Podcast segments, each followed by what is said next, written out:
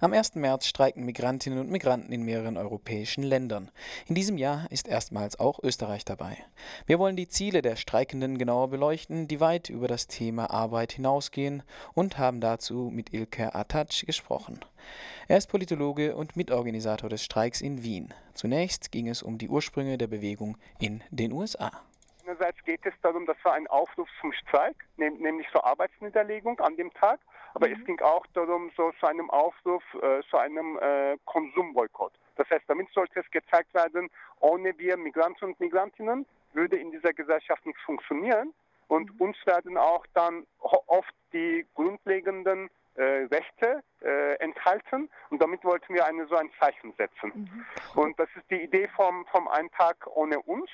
Mhm. Und das wurde dann letztes Jahr in Frankreich und Italien gab es dann Gedanken darüber und diese Idee wurde aufgenommen, aber übersetzt auf den 1. März. Insofern 1. März, weil in Frankreich vor ein paar Jahren eine restriktive Gesetzgebung äh, verabschiedet wurde.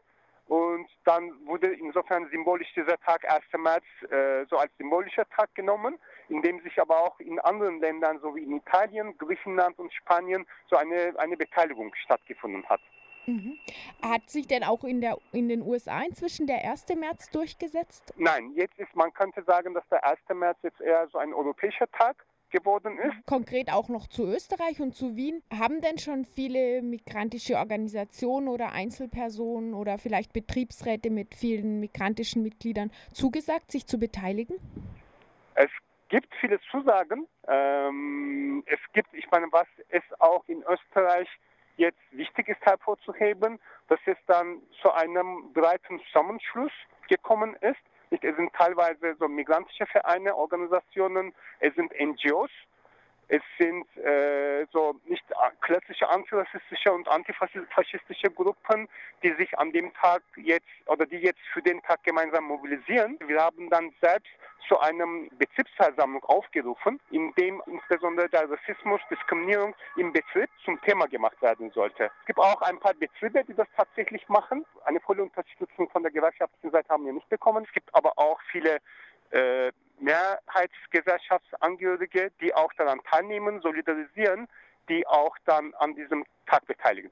Gab es da auch irgendwelche Schwierigkeiten in der Zusammenarbeit zwischen österreichischen Staatsbürgerinnen und Migranten oder ist das alles glatt gelaufen und wurde gut kommuniziert? Nee, es ist alles ziemlich gut mhm. gelaufen, weil es gibt nicht, dass es, es geht auch darum, an einer so Tag zu organisieren, an dem sich die nicht an einer antirassistischen Zusammenarbeit.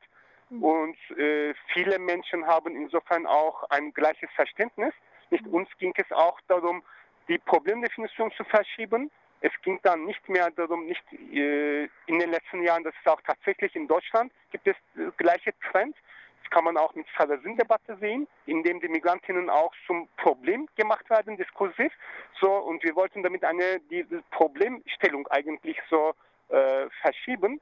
Und vor drei Monaten haben wir eine Stellungnahme geschrieben mit dem Titel Ausschluss Basta. Und wir wollten damit eigentlich das Thema umdefinieren. Es geht dann nicht nur um die Kulturalisierung, es geht dann um die Religion, es geht dann um die nicht äh, von Migranten und Migrantinnen, sondern es geht um die soziale und politische Ausschlüsse, die tagtäglich stattfinden. Ich meine, wer auch dann über Migranten von Migrantinnen gesprochen, gespricht, sind oft das nicht Migranten und Migrantinnen selbst, sondern andere, die auch das zu einem Problemthema machen. Und wir wollten damit auch in den Diskurs eine Intervention machen, aber auch dann organisieren. Also ihr wollt nicht von wohlwollenden Österreicherinnen und Österreichern integriert werden, sondern ihr wollt mit ihnen zusammenarbeiten, um Teil dieses Staates auch zu sein. Und damit äh, sprichst du auch einfach die rechtliche Situation an. In Österreich wurde ja in letzter Zeit ein neuer Entwurf fürs Ausländerrecht diskutiert. Hat das eine Rolle gespielt? War das vielleicht ein Impuls auch für diesen Migranten, Migrantinnenstreik jetzt auch in Österreich ja. zu initiieren?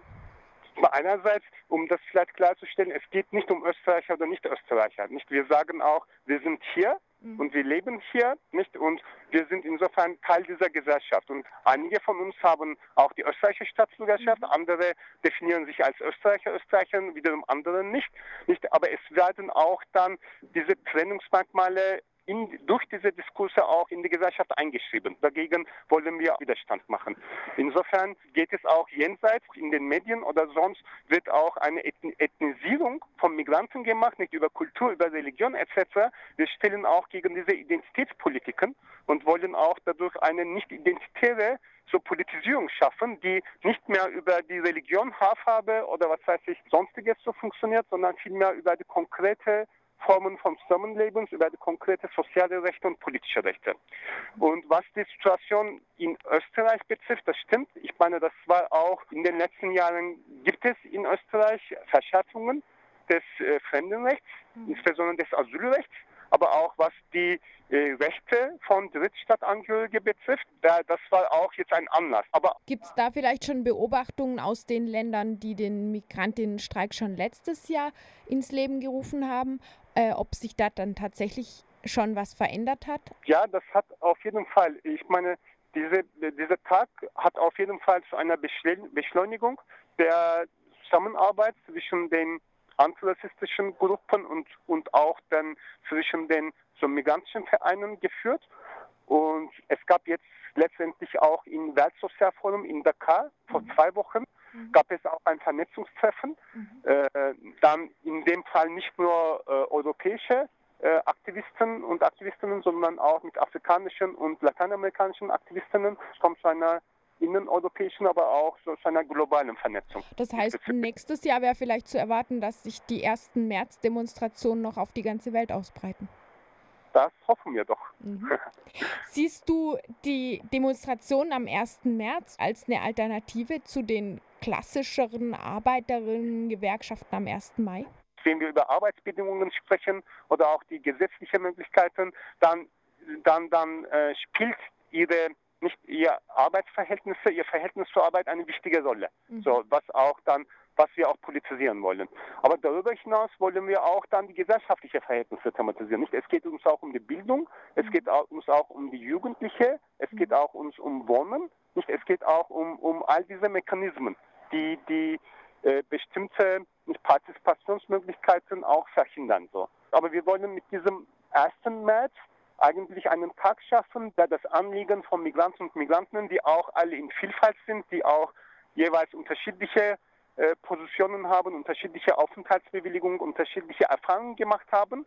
Aber vielleicht wäre es pointierter, wenn wir sagen, es ist äh, ein Vergleich mit dem 8. März mit dem Internationalen Frauentag, an dem Sexismus und was auch in der Gesellschaft betrifft, auch dann so thematisiert wird. Es sind auch viele äh, feministische Gruppen bei uns äh, Teil von der Bewegung, aber wir lernen auch von ihnen bzw. diskutieren, wie wir auch dann eine Politisierung in diesem Bereich äh, schaffen können.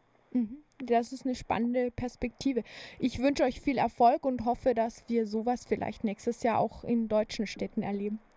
Genau, wir sind auch schon in Kontakt mit den mit ein paar deutschen Gruppen und ich hoffe, dass das nächstes Jahr im deutschsprachigen Raum mehr Aktionen an dem Tag geben wird. Wir hatten so Gespräche in Frankfurt, in Berlin, genau, auch in München war das ein Thema. Ein Tag ohne Migrantinnen. Nächstes Jahr auch in Freiburg. Ihr hört Ilka Atatsch zum 1. März-Streik in Wien. Über die Organisation dieser migrantischen Streiks im Kontext schwieriger rechtlicher und Arbeitsbedingungen könnt ihr einen weiteren Beitrag bei ZIPFM vom 1. März hören.